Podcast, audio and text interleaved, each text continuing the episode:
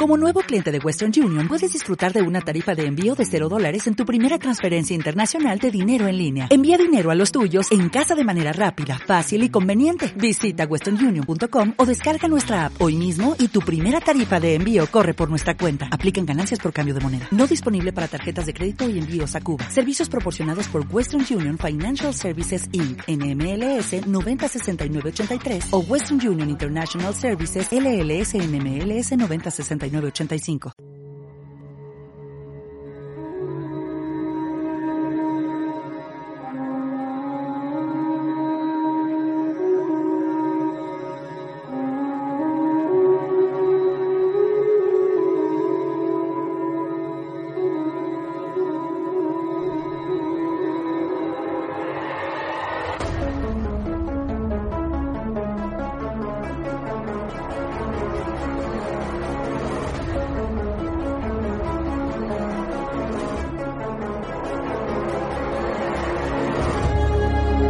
Creemos saberlo todo.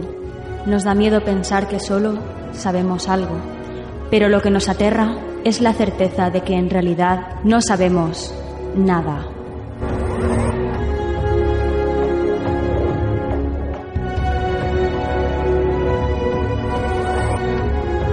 Sígueme por los canales que atraviesan la oscuridad. Remaremos sin descanso. Iluminaremos juntos los caminos de la noche, abriéndonos paso por el canal del misterio.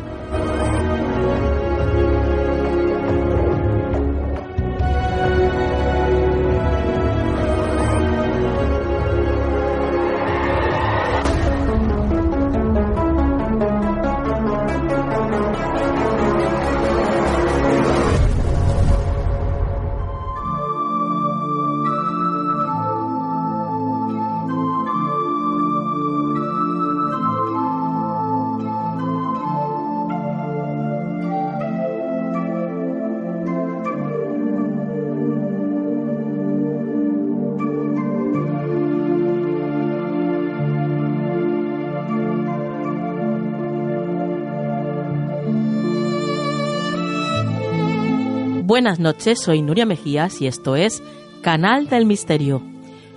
Ya estamos aquí, ya ha pasado una semanita desde la última vez que nos escuchamos y ya estamos aquí cargaditos de un montón de, de cosas que hemos estado preparando durante toda la semana para que llegue el día de hoy y poder compartirlas con todos vosotros. Antes que nada, como siempre, gracias, gracias por estar ahí, queridos amigos, Gracias por estar siempre fieles a la cita, todos los jueves a las 12 de la noche en la 97.7 de Valencia o si nos escuchas desde cualquier otra parte del mundo, pues ya sabes que nos puedes escuchar desde misteriofm.com.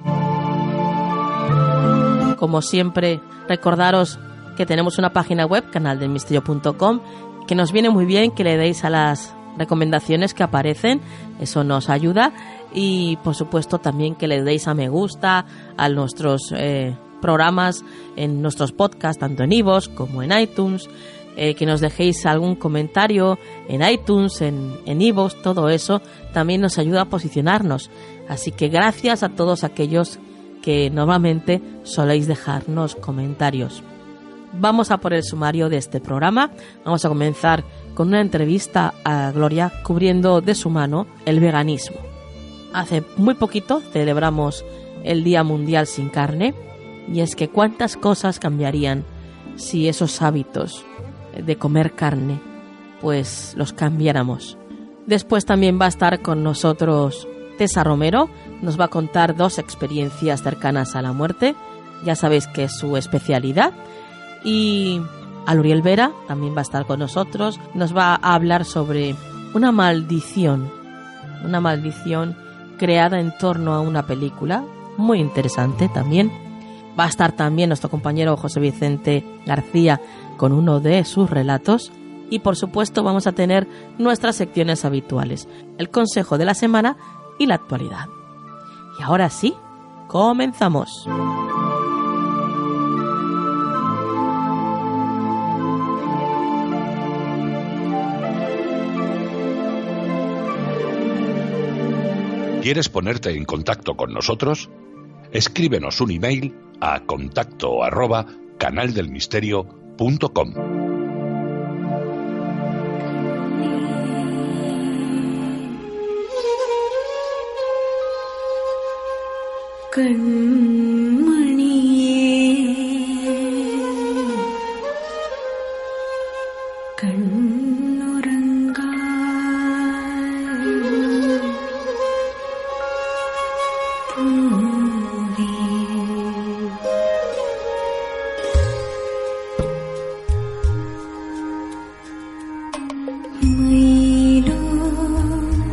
Comenzamos el programa de esta noche abriendo las hojas de un libro que no va a dejar indiferente a nadie. Un libro lleno de recetas veganas y además fáciles.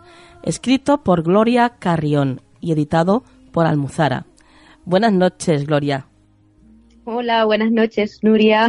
Un placer tenerte aquí en el programa. Tenía muchísimas ganas de tenerte aquí. Y, bueno, cuéntanos un poco tu historia con, con la cocina, Gloria, porque yo creo que lo tuyo viene desde ya muy pequeñita, ¿no?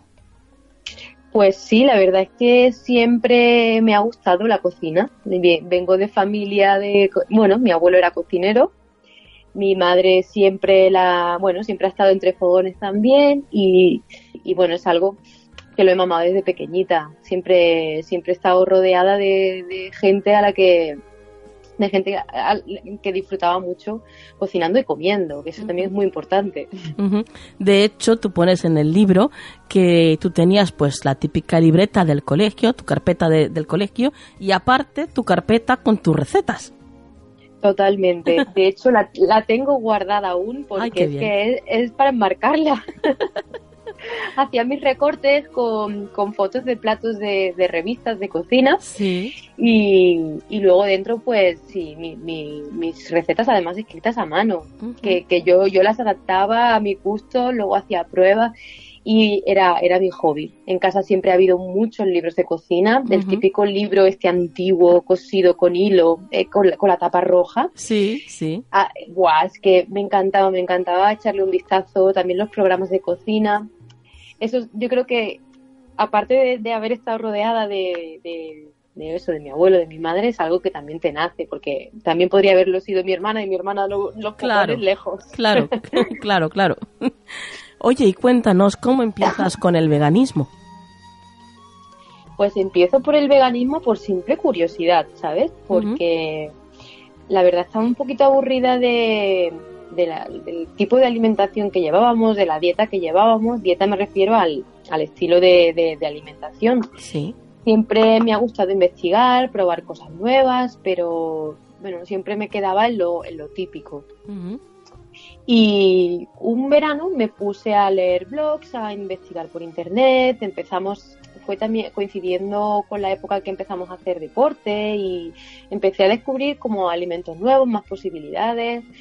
Y leyendo, leyendo, leyendo, pues mira, vi que, una alimentación vegetal, una alimentación basada en plantas, bueno, pues que te que, era bastante positiva, que nos iba a proporcionar, la verdad, bueno, pues decían más energía, mejores digestiones, y yo simplemente quise, quise probar, quise probar a ver cómo le sentaba a mi cuerpo, y bueno, probé, probé que en menos de dos, tres meses me hice vegana por completo. Luego vino ya la, la sensibilización, viendo documentales con el tema de los animales, el medio ambiente, pero lo que fue mi, mi, comienzo fue pues eso, simple curiosidad y querer mejorar un poco pues nuestra, nuestras digestiones, nuestro estilo de vida y lo hizo, ¿eh?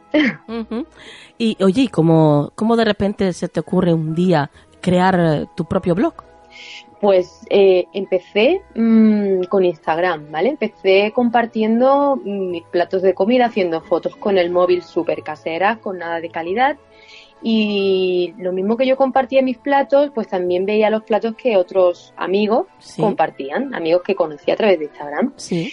Y como veía que a la gente le interesaba, pues mira, me decidí a abrir un blog muy sencillo y donde, bueno, donde ir plasmando mis recetas eh, ya no en, físico como las tenía antes, sino en digital para tenerlas también siempre ahí, tanto para mí como para la gente que quisiera visitarlo. Y mira, a la gente le gustaba, así que Qué bien, qué bien. Sí. Y, mm, oye, cocinar, porque yo, yo sé que es algo que mucha gente eh, opina así, cocinar vegano eh, es caro. A ver, es caro, igual que si quieres no ser vegano y, y yo qué sé, y comerte algo muy suculento cada día. Cocinar vegano piensa que mm, legumbres, cereales, eh, verdura, fruta, eso no es caro. Caro es si te pones a comprar procesados, si te pones a comprar pues las hamburguesas veganas ya hechas, la, el no sé qué, el plato preparado ya hecho, las eso sí que es más caro, claro que sí, pero cocinar como yo cocino en casa casero, lo único así un poco diferente que, que puedo coger del súper es tofu, seitán eh, y, cuatro cosas más. mm, Es que al, al final el precio, si lo equiparas a una bandeja de pollo, es que es, es lo mismo, Claro. ¿sabes? Claro. ¿Y mm, cómo fue tu proceso a, a hacerte con la nueva forma de cocinar, con la cocina vegana? ¿Te fue muy difícil hacer la transición o, o qué? Pero claro, de repente se te abre un nuevo mundo, ¿no? Con un montón de alimentos que nunca has tocado, que no saben cómo se cocinan y Mm. pienso que tiene que ser es difícil.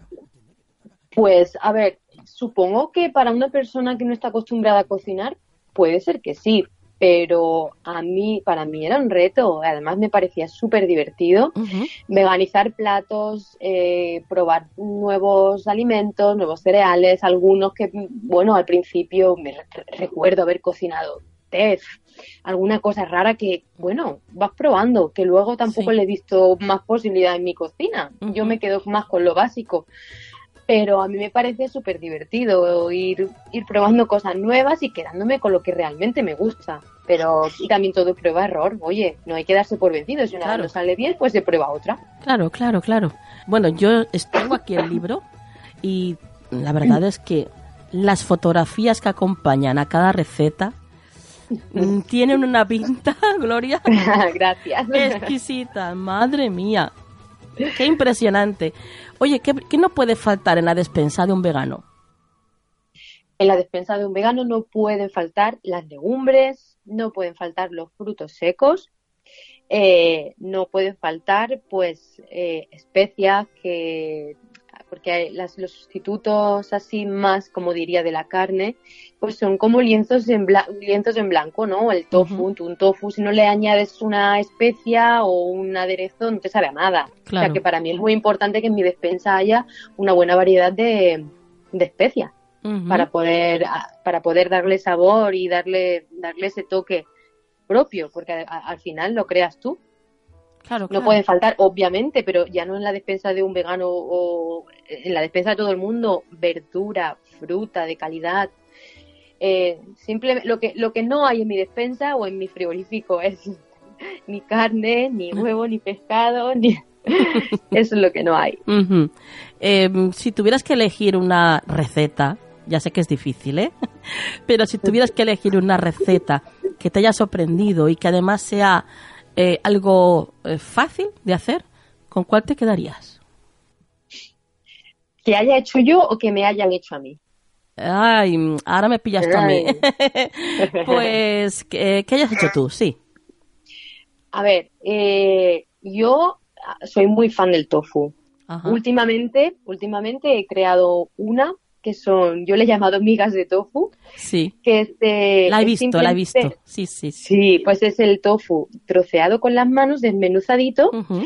y, y hecho como mi tofu marinado, ¿vale? Con, con las especias a mi gusto, eh, dejándolo hervir con agua un ratito para que absorba este sabor y luego salteándolo con aceite. La verdad es que queda una textura y un sabor impresionante y a mucha gente está sorprendiendo. Qué bueno, qué bueno. Bueno, y ahora te cojo la otra pregunta. ¿Y qué te hayan hecho a ti? Y ¿Con que me hayan hecho a mí, Sí. pues, pues, pues, pues en algún restaurante, que, pues a mí me, me encantan cuando me hacen algún, arro- al- algún arrocito con verduras y seitán, alguna cosita de esas. La verdad es que en algunos restaurantes consiguen darle un toque, un sabor súper bueno. Sí, sí, me quedaría con algún, arroz, algún arrocito así. Ujú. Oye, y mm, el queso, el queso sería el producto más difícil de poder imitar. eh, para y que pueda comer un vegano, bueno, de estos quesos que te venden, ¿no? Mm, a ver, no, lo más difícil de evitar es que yo tampoco busco. Eh, y hay que, hay que dejar claro que tampoco hay que buscar que exactamente te sustituya una cosa por otra, buscar un sabor exacto. Hay que tener la mente abierta y saber que un seitan no sabe a carne o el tofu no sabe a carne. Puede haber alimentos que se asemejen mucho, por ejemplo, e, eura que se asemeja mucho al pollo, pero teniendo la mente abierta, simplemente sabiendo que es como una opción para hacer recetas que usarías, en las que usarías pollo. El queso, el queso también es complicado complicado de sustituir, pero sí que cada, hasta al principio cuando yo empecé no, no había quesos muy, muy, muy de calidad. Ahora cada vez hay más empresas, de hecho, eh, Tribelli es una empresa valenciana. Es, eh, un, son tres, tres hermanas que están creando, creo que ya sacan, sacan a la venta los quesos. Eh, que los estuvimos probando en la presentación de mi libro en Valencia y para mí son los mejores que he probado hasta ahora. Mm, qué bien. Bastante, bastante conseguido, sí, sí. Estoy deseando de, recibir que me, que me iban a, enviar un par para tenerlos aquí en casa y poder echarlos a la ensalada y, y, la verdad es que muy bien, muy bien por ellos. poco a poco estamos consiguiendo que cada vez se parezcan más. Oye, ¿cómo surge la idea de escribir este libro de recetas, Gloria? Pues no surge la idea. Yo lo siempre he sido, no surgió, no, no, vino de mí. Yo siempre, siempre ha sido mi, como mi ¿no? escribir un libro, porque me ha gustado siempre mucho escribir, y si lo junto con la cocina, bueno, hubiese sido pues el cóctel maravilloso. Pero a mí, a mí me contactó la, editorial. La editorial fue quien vino a buscarme eh, y, y, me propuso escribir este libro. Así que, a ver, no me vino en el mejor momento porque acababa de tener a mi, a mi hijo, me acababa de incorporar al trabajo porque yo hasta hace unos meses trabajaba en la oficina. Eh, bueno, me vino en un momento, la verdad, bastante complicado, pero le di unas vueltecillas y al final me, me animé, me animé y menos mal. Pues sí, menos mal porque desde luego has ayudado a un montón de gente que se está pues iniciando en este tipo de, comida vegana, que cada vez eh, somos más. Y, y, desde luego tú ya vas por la tercera edición, que no es poco, ¿eh? La verdad es que no. La tercera edición salió a los dos meses de, de sacar el libro, así que súper contenta con la acogida, mm, con los comentarios positivos que, me hace todo el mundo del libro y contenta de que el libro no está dirigido a personas veganas, que también, pero sobre todo está dirigido a personas que quieren poquito a poquito desplazar eh, estos alimentos de origen animal eh, para incorporar otro tipo de platos sin necesidad de hacerse veganos. Pero bueno, entre todos, poquito a poco, conseguimos muchísimo. Sí, sí. Bueno, pues eh, la verdad es que estoy convencida, ¿eh, Gloria, de que viene la cuarta y la quinta edición como poco. Ojalá, ojalá. bueno, y además tienes que escribir más. Así que tomo nota, tomo estamos, nota. estamos pendientes de ti, Gloria. bueno, lo dejamos aquí. Danos alguna vía de contacto para todos aquellos que quieran ponerse en contacto contigo, valga la redundancia.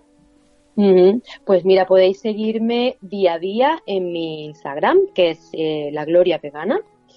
en Facebook, que al final también Facebook es un poco lo que comparto en Instagram, y sobre todo en mi web, eh, que es www.lagloriavegana.com, eh, que de hecho la acabo de, la acabamos de renovar con un diseño súper bonito. Eh, más profesional que como estaba antes y cualquier cosita me tenéis eh, en la web, en Instagram o en Facebook. Qué bien. Pues Gloria, lo dejamos aquí y buenas noches y te esperamos dentro de poquito aquí con otro libro. Gracias Nuria, buenas noches. Búscanos en las redes sociales. Estamos en Twitter, Facebook, Google Instagram y Tumblr. Somos Canal del Misterio.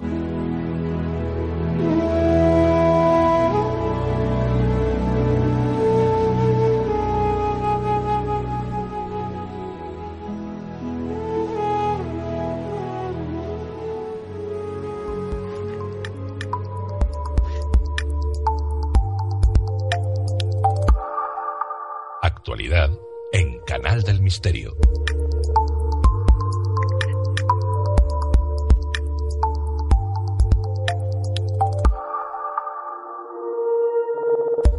Entramos de lleno en la actualidad y ya está con nosotros María Toro. Buenas noches, María. Buenas noches, Nuria. El primer titular que nos traes esta noche dice así: una app que permite a personas con discapacidad visual explorar fotografías con el tacto. Así es, Nuria. Se trata de Microsoft que ha lanzado una interesante actualización para su app Cien AI pensada para personas con discapacidad visual. La dinámica es muy simple, solo tienen que seleccionar la fotografía de la galería y comenzar a desplazar los dedos por la pantalla del dispositivo móvil. A medida que se realiza este proceso, la app irá describiendo los objetos que aparecen y en algunos casos, si se permite, podrá hasta describir una escena.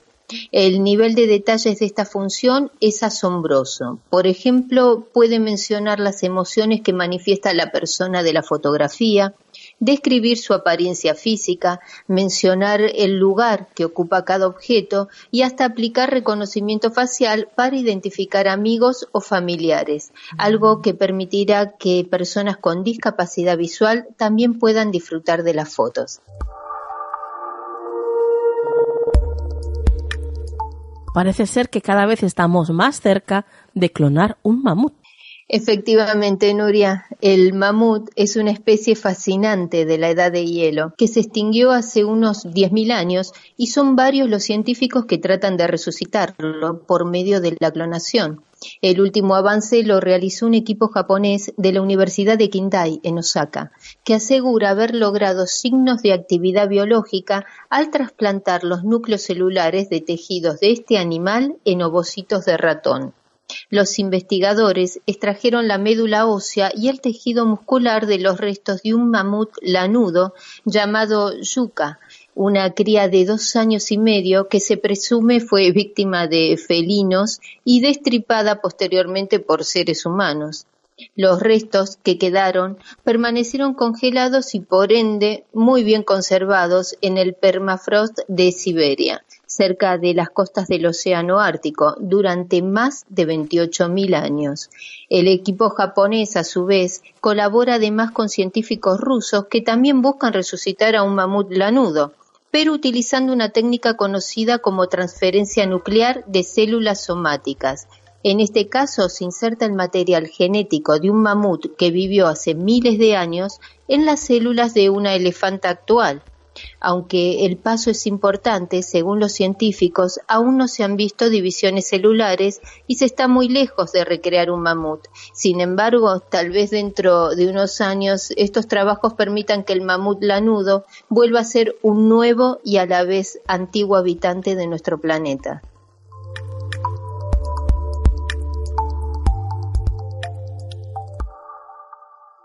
La Wikipedia en inglés y otras páginas viajan ya por el espacio.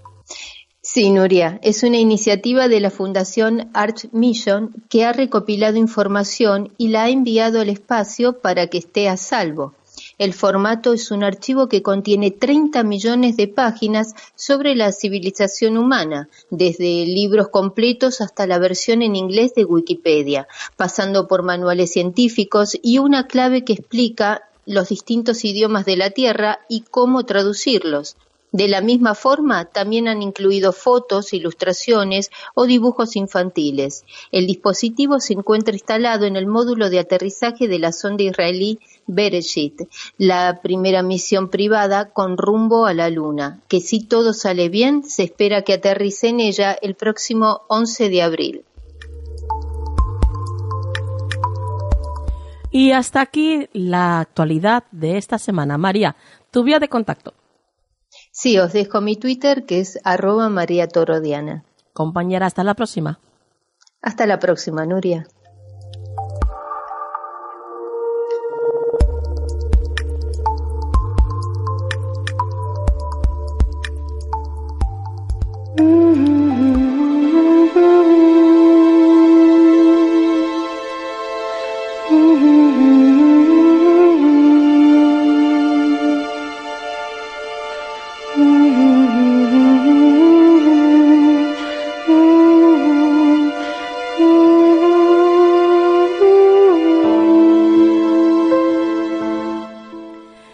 Bueno, pues continuamos con el programa y lo hacemos pues volviéndoos a hablar de ECMs, de experiencias cercanas a la muerte. ¿Con quién?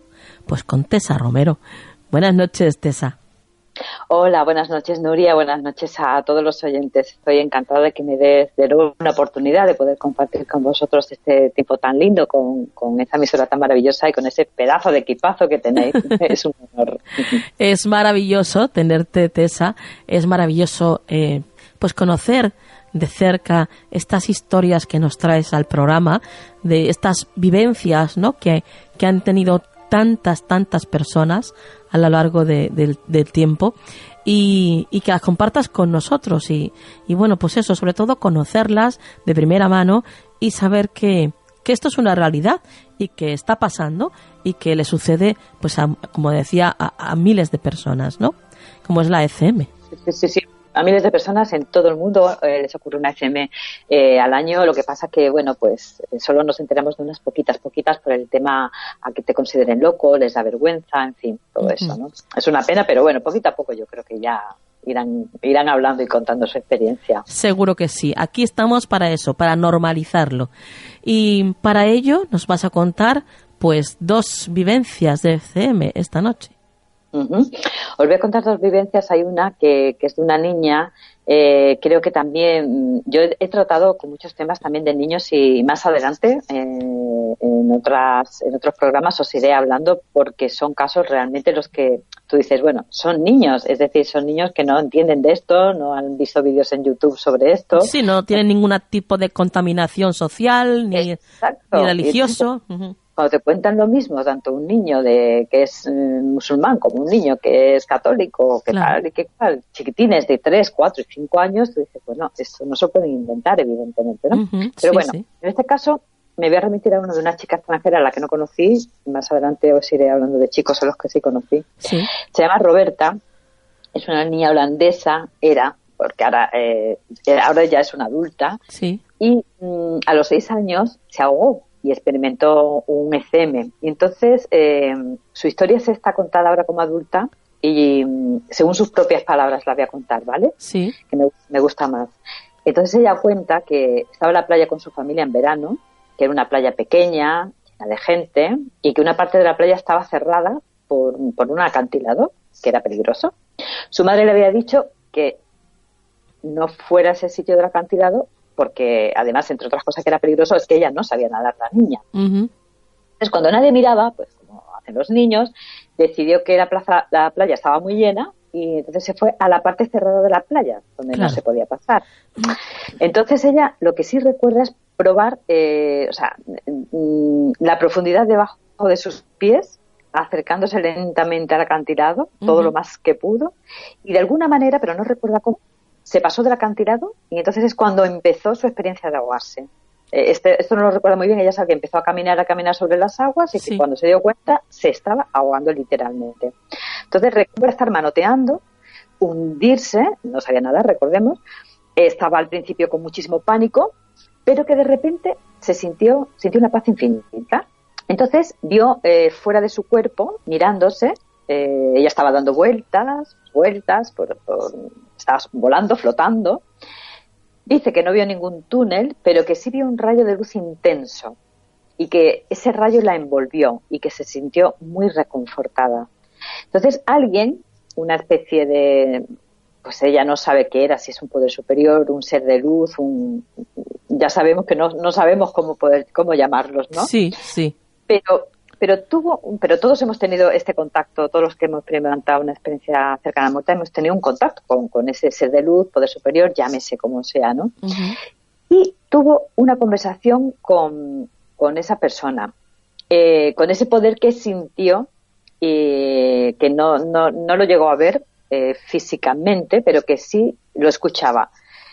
Y, y entonces no recuerda toda la conversación, pero lo que sí recuerda es haber hablado de un propósito de amor y decirle eh, ese ser que no era su momento.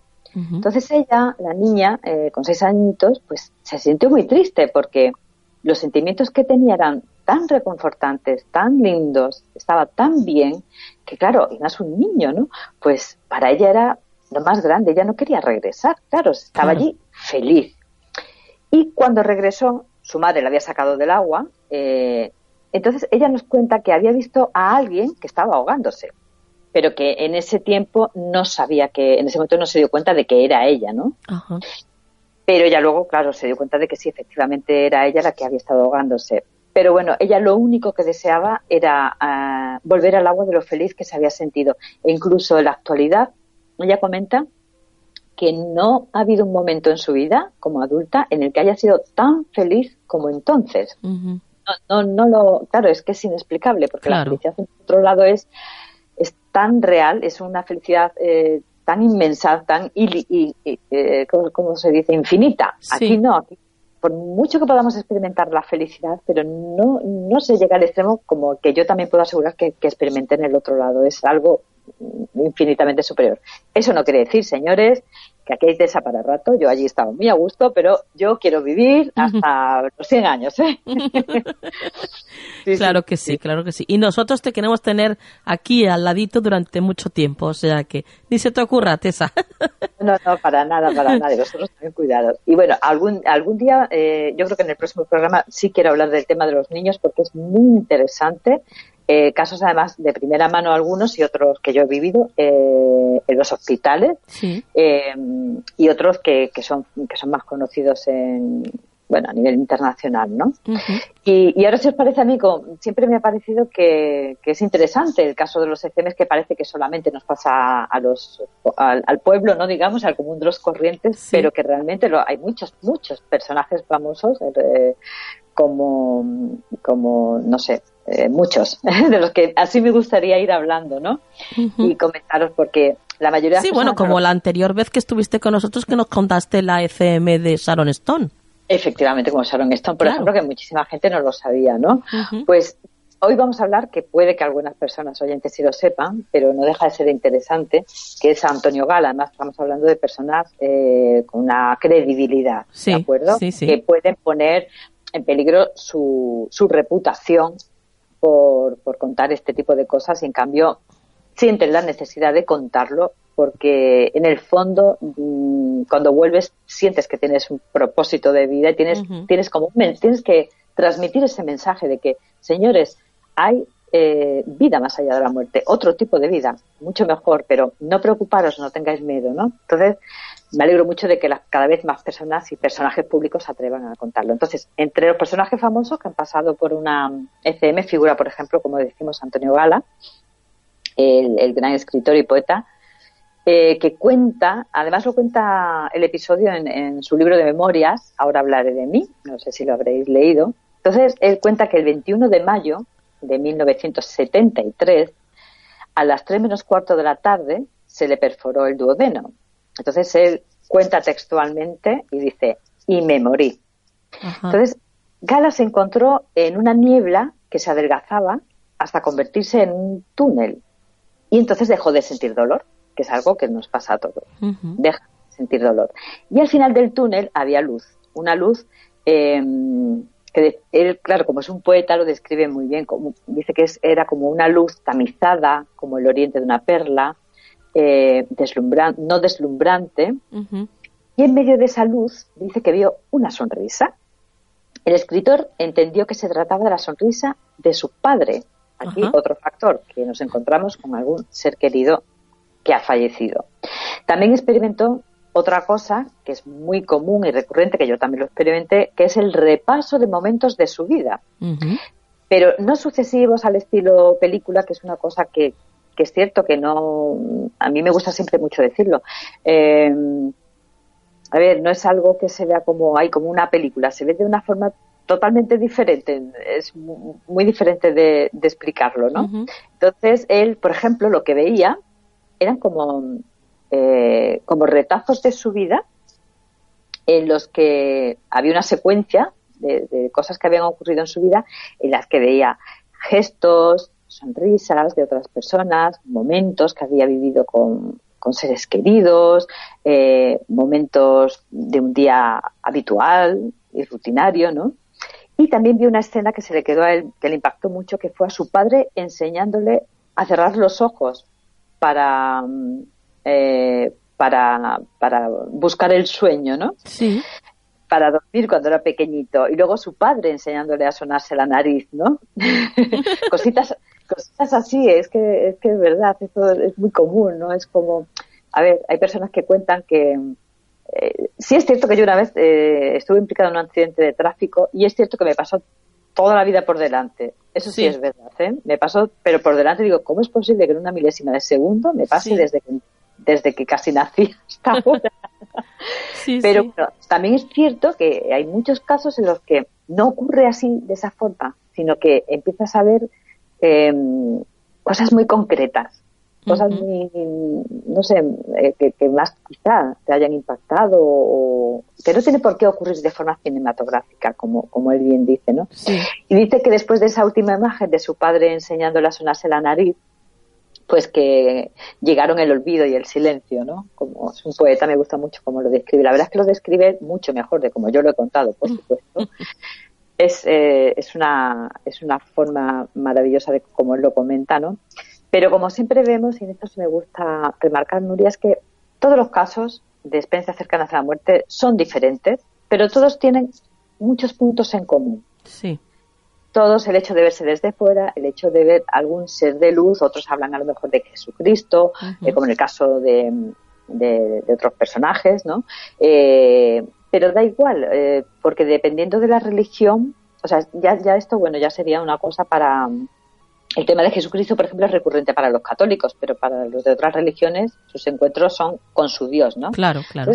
cada cual puede tener su opinión. Yo creo que una explicación podría ser que la fuente, Dios o como queramos llamarlo, adopta la forma en la que nosotros creemos o queremos, ¿no? Pero bueno, este también es, es, otro tema. Yo, en mi caso concreto, no, no me...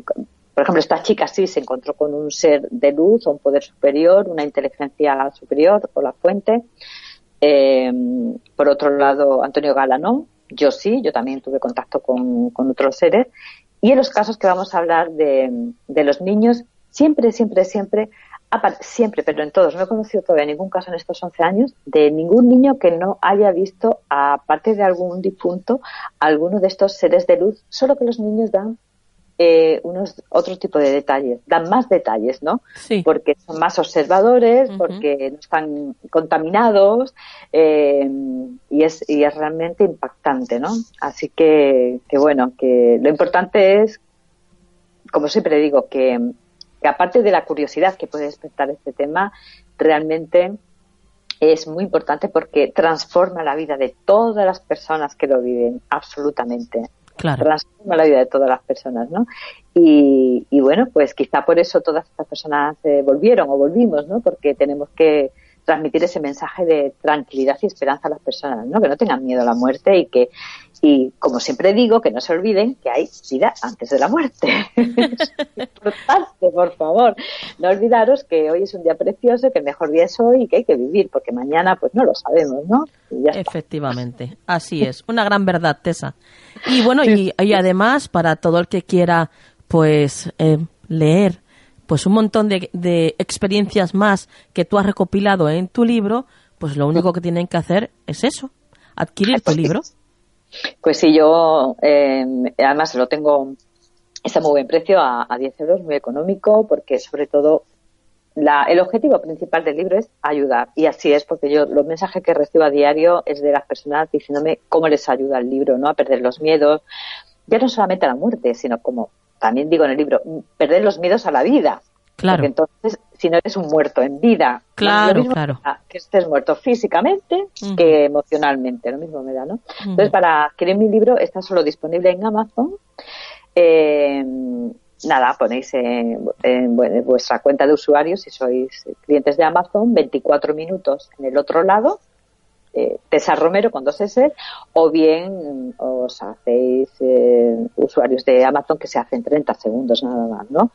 Y hombre, yo como siempre digo, os agradecería muchísimo, muchísimo que me dejarais una, una opinión en, en Amazon porque eh, cuantas más opiniones más eh, las personas a la hora de adquirir el libro tienen una visión más global y más grande de, del producto, ¿no? Para saber si realmente les va a ayudar, es lo que buscan o no les busca. Porque hay gente que solamente van buscando la curiosidad, ¿no? Y entonces a lo mejor leyendo dicen, oye, pues esto no es para mí.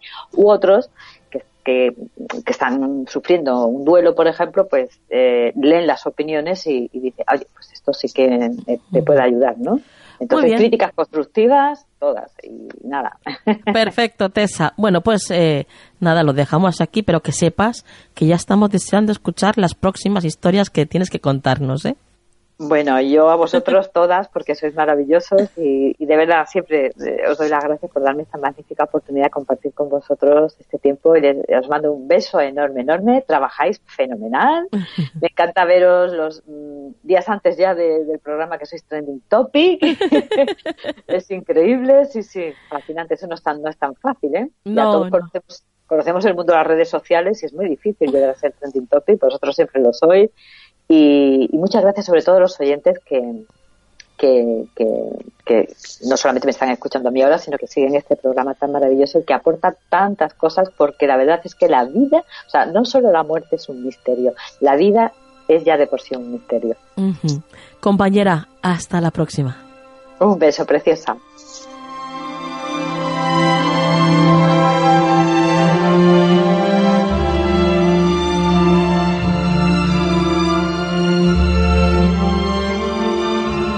¿Quieres ponerte en contacto con nosotros? Escríbenos un email a contacto arroba canaldelmisterio.com.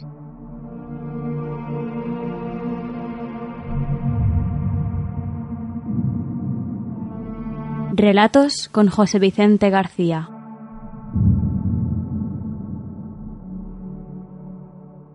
Cuentan en Tecate un pueblo ubicado al final de la Rumorosa, que en tiempos de la Revolución, allá por 1910, vivía un matrimonio sin hijos.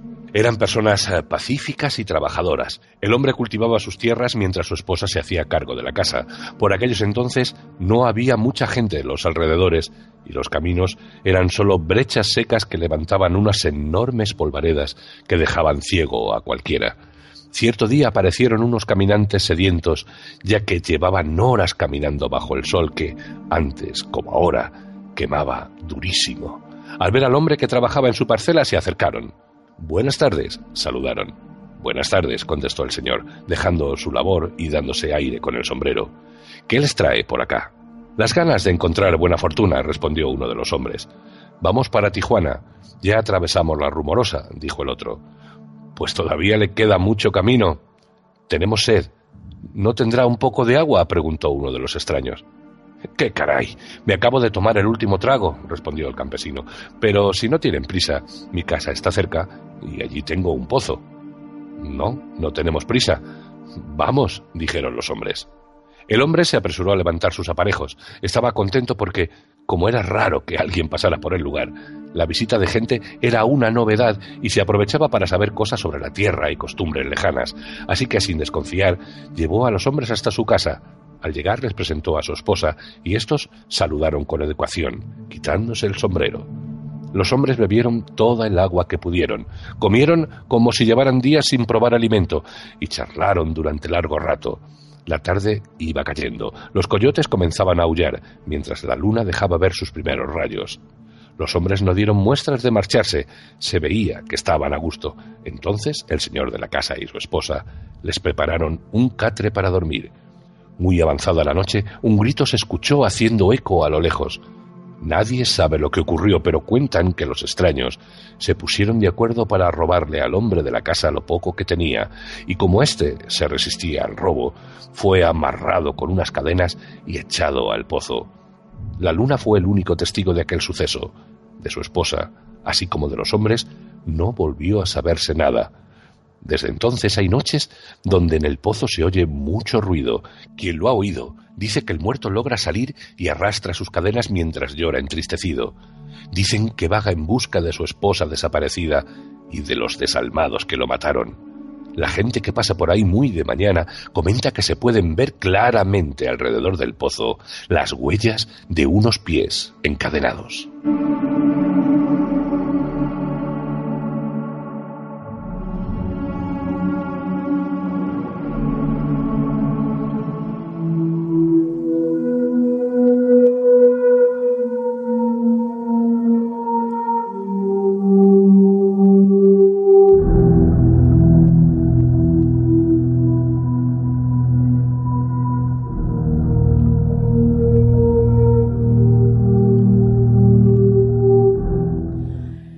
Nos adentramos en esta maravillosa sección llena de, leyendas, de leyendas malditas.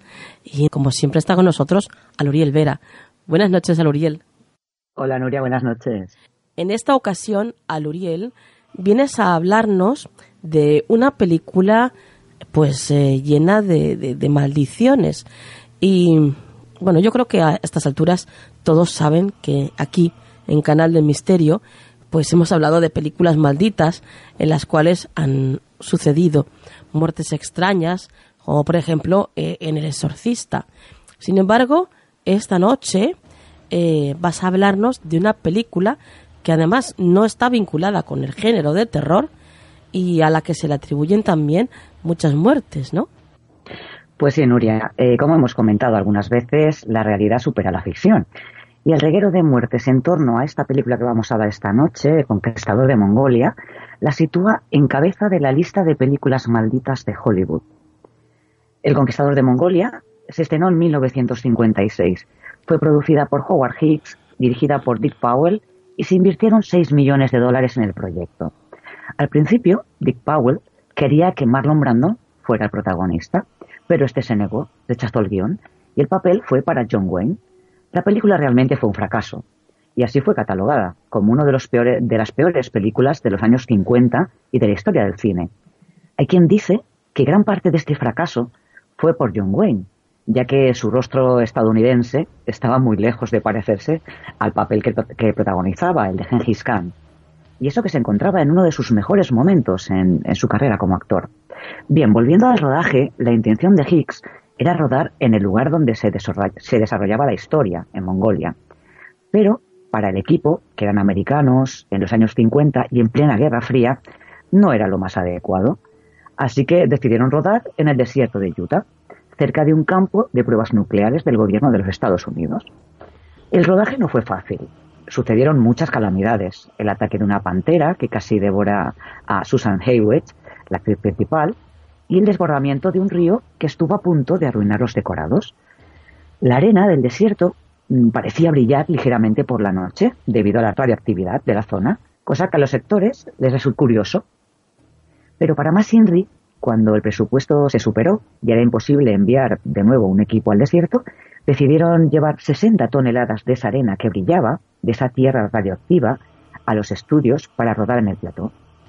Los actores eran conscientes de los altos niveles de radioactividad en la zona, pero aún así nadie se preocupó ni le prestó mucha atención, puesto que los estudios médicos por aquel entonces todavía mantenían abierto el debate sobre los problemas serios que acarrearían en la salud las armas nucleares.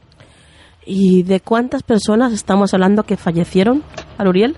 Mira, Nuria, de los 220 participantes en la película, 91 habían desarrollado algún tipo de cáncer. Por ejemplo, Victor Jung, que era compositor de la banda sonora, fallece por un tumor cerebral. El director Dick Powell por un linfoma. Pedro Almendaris se suicidó cuando supo que su cáncer de riñón era terminal. Agnes Moguet, cáncer de pulmón. Susan Hayward, la actriz principal, tumor cerebral. John Hughes, carcinoma pulmonar. Y John Wayne, por un cáncer de estómago. Y así podríamos seguir. Eh, porque fueron muchas las muertes. El profesor de biología de la Universidad de Utah, Robert Pendelson, calificó estas incidencias acerca del cáncer como una epidemia, lo que ocurrió entre el personal y el reparto de la película. Por ejemplo, en el caso de John Wayne, el protagonista era fumador y bebedor empedernido. Incluso una de sus frases más conocidas era que él nunca se fiaría de un hombre que no bebiera. Así era John Wayne. A John Wayne se le diagnosticó cáncer de pulmón y fue sometido a una intervención quirúrgica para extraerle el pulmón izquierdo y dos costillas. Por cierto, Nuria, una vez recuperado, ganó su único Oscar por su papel en Valor de Ley. Eh, hay personas, Nuria, que defienden que el polvo radiactivo no estaba necesariamente relacionado con lo ocurrido al equipo en Utah, dado que algunos enfermos de cáncer ya reunían otros condicionantes previos, como por ejemplo la adicción al tabaco y la bebida de John Wayne, como he comentado. Es más, en un principio, la Casa Blanca negó que las muertes estuviesen relacionadas con la absorción de estas partículas radioactivas. Sin embargo, una de las primeras obras serias que defendió la teoría de las pruebas nucleares fue el, Salón de la Vergüenza de Hollywood, de Harry y Michael Devitt. Mm, desde aquel entonces, todos se dedicaron a investigar las muertes alrededor de la película, incluida la de John Wayne, hasta el punto eh, de que en la actualidad nadie duda de la influencia de las pruebas nucleares sobre la salud del equipo del rodaje El Conquistador de Mongolia en particular y de la población de Utah en general, ya que las tasas de incidencia de leucemia entre los niños nacidos desde 1951 hasta 1958 fueron 40% superiores a los bebés nacidos en el mismo estado antes o después de ese periodo. Y acabo destacando lo que os he comentado hace un momento, que te he comentado, que 91 miembros del reparto y del equipo contrajeron cáncer y, murieron durante los siguientes 30 años. 46 murieron antes de 1980 y según la revista People, la, la cifra asciende o ascendía a 150 muertes. ¡Wow! Impresionante. Tiene nada que ver con una maldición, pero desde luego que impresionante es este hecho. Es un hecho que se podría haber evitado. Claro, claro, evidentemente. Aluriel, ¿tu vía de contacto? Claro, pueden enviar un mail a Canal del Misterio, buscarme por Aluriel Vera, Facebook, Twitter, en las redes sociales. Pues hasta la próxima, compañera. Dulces lunas, Nuria.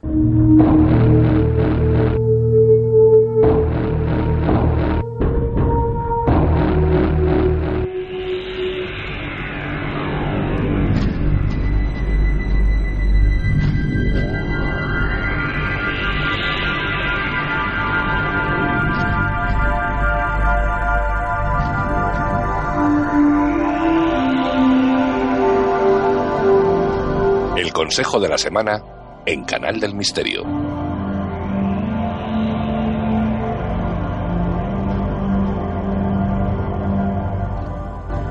Pues ya estamos aquí en el consejo de la semana y acompañados de Juan Perdomo. Buenas noches, Juan. Hola, Nuria, muy buenas noches. Em, bueno, eh, esta noche, ¿qué nos toca, Juan? ¿Runa? ¿Carta? Pues esta noche tengo yo aquí mi tarot de Marsella y me está haciendo ojitos, entonces no, no, no le vamos a hacer el feo. si te parece. Me parece fantástico, me parece fantástico. Además, tengo que decirte que estamos recibiendo últimamente muchísimos emails de personas que, que te felicitan por, por, la sección y bueno y sobre todo por el consejo que dan tus cartas y tus runas ¿eh? Y, nos hablan también de lo bien que les va el seguir estos consejos, claro. Yo me alegro muchísimo y además lo digo y lo seguiré diciendo que yo soy el primero que se lo, que se lo aplica al consejo. Y además dejarlo muy claro también, una vez más, que yo soy el canal, el medio, pero que el, el consejito viene de arriba.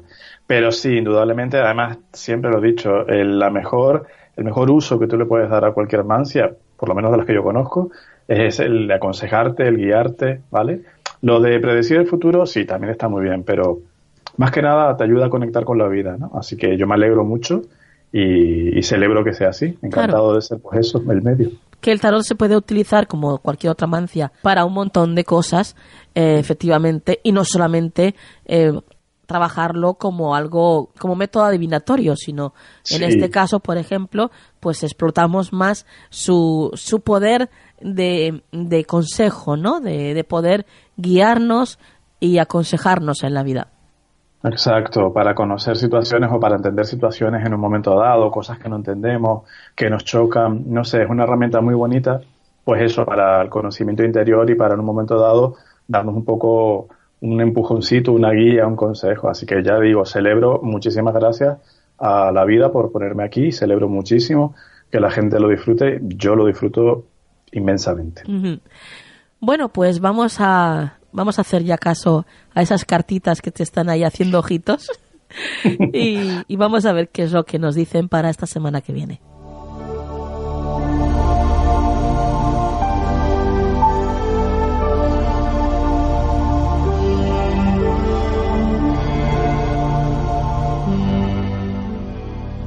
Dinos, Juan. Vale, Nuria, pues esta semana tenemos aquí una reina de bastos y mm, lo hemos comentado otras veces, pero no está de más recordarlo, que aunque sea una carta femenina, el simbolismo se aplica a cualquier género, o sea que no, no tiene nada que ver con ser hombre o mujer, ¿vale? Eh, a ver, la reina de bastos tiene relación con la vida, el impulso, la acción, eh, los bastos representan eso, ¿no? El, el, movimiento en la vida, las acciones que acometemos. Entonces, Nuria, como consejo, la reina de bastos nos dice, esta semana las energías van a estar muy intensas, que no tensas, cuidado, muy, muy intensas y vas a tener que saber aprovechar el momento, la ocasión. Esta semana vas a tener o en principio vas a tener ocasión de llevar a cabo cosas que al igual habías dejado un poco apartadas, de cualquier tipo, ¿no? Eh, cosas que tuviéramos pendientes, de tipo personal, de tipo profesional, de lo que sea. Entonces es como que, por una parte nos dice, vamos a estar atentos a todo lo que nos va viniendo, vamos a priorizar en nosotros vamos a ser nosotros esa reina de bastos, ¿vale? Y priorizar en las cosas que tengamos, como digo, pendientes o, o no pendientes, sino que nos surjan y nos apetezcan, simplemente. Y también como consejo un poco de contrapartida, la reina de bastos a veces tiende a ser demasiado impulsiva, Nuria. Y tiende a veces a ser, al contrario que el rey, que es un poco más reposado, porque nosotros somos, nosotros somos más cuadriculados, ¿no? La, la, reina de bastos suele ser muy impulsiva y tiende muchas veces, Nuria, a querer en el buen sentido de la expresión, enredar a todo el mundo en lo mismo. Entonces, esta semana vamos a tener que ser respetuosos con los demás. Igual lo que es bueno para mí no es bueno para ti. Claro. Entonces, entonces yo voy a hacer lo que yo crea que es bueno para mí, voy a ser respetuoso contigo, porque el riesgo que corremos si enfocamos mal esa energía de la reina de bastos, Nuria, es que nos sobrecarguemos, generemos conflictos eh, y probablemente tengamos la sensación al final del día de que el día ha sido un desastre, de que la vida no me ha salido como, como yo quería, claro, pero es que te has empeñado en torcer un poco las cosas, ¿no? Claro. Entonces, la reina de bastos viene a decirte, aprovecha esta semana, fluye con toda la intensidad de energía que te viene, pero siempre desde un punto de vista individual, implicando a los demás que tú veas que por alguna razón deben o quieren implicarse, pero sin forzar las cosas, porque a veces esa reina de bastos, ya digo, es como demasiado acaparadora un poco como la mamá gallina, sí. ¿no? Sí, sí, y, sí. y, no, eso no, no, es conveniente porque al final ya digo, distorsionas las cosas, ¿vale? Muy bien. Bueno, pues eh, lo dejamos aquí, Juan. Desde luego ha quedado muy claro ¿eh? el consejo para esta semana que viene y ahora ya solamente nos queda que nos facilites tus vías de contacto. Por supuestísimo. Eh, farotarot.gmail.com, nuestro correo electrónico, y en todas las redes sociales y también Skype, somos Farotarot. Compañero, hasta la próxima semana. Un beso fuerte, Nuria. Hasta la próxima semana.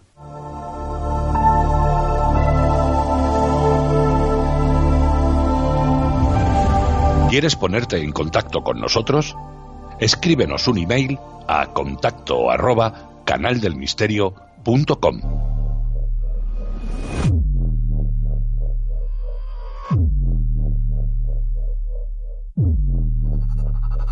Bueno, pues hasta aquí el programa de esta noche. ¿Lo habéis pasado bien? ¿Sí? Pues entonces, aquí desde el otro lado del micrófono, todos felices, porque eso es lo que nosotros queremos conseguir todas las semanas. Gracias, queridos amigos, por estar una noche más con nosotros. Y ahora vamos a por la frase de la semana. Eres tierra, enraízate, construye, da. Eres agua, llora, limpia, fluye. Eres aire, sé calmo, enfocado, decidido. Y eres fuego, quema, ilumina y enciende.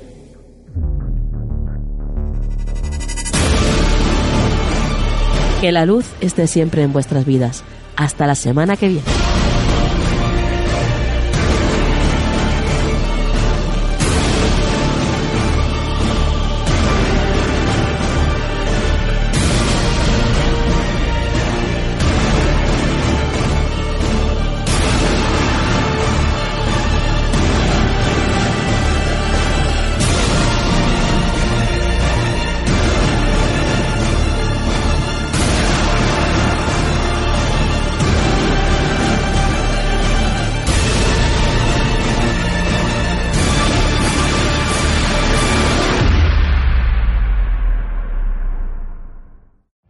Every day, we rise, challenging ourselves to work for what we believe in.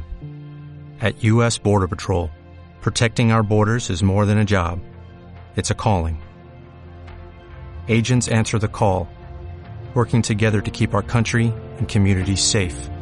If you're ready for a new mission, join U.S. Border Patrol and go beyond.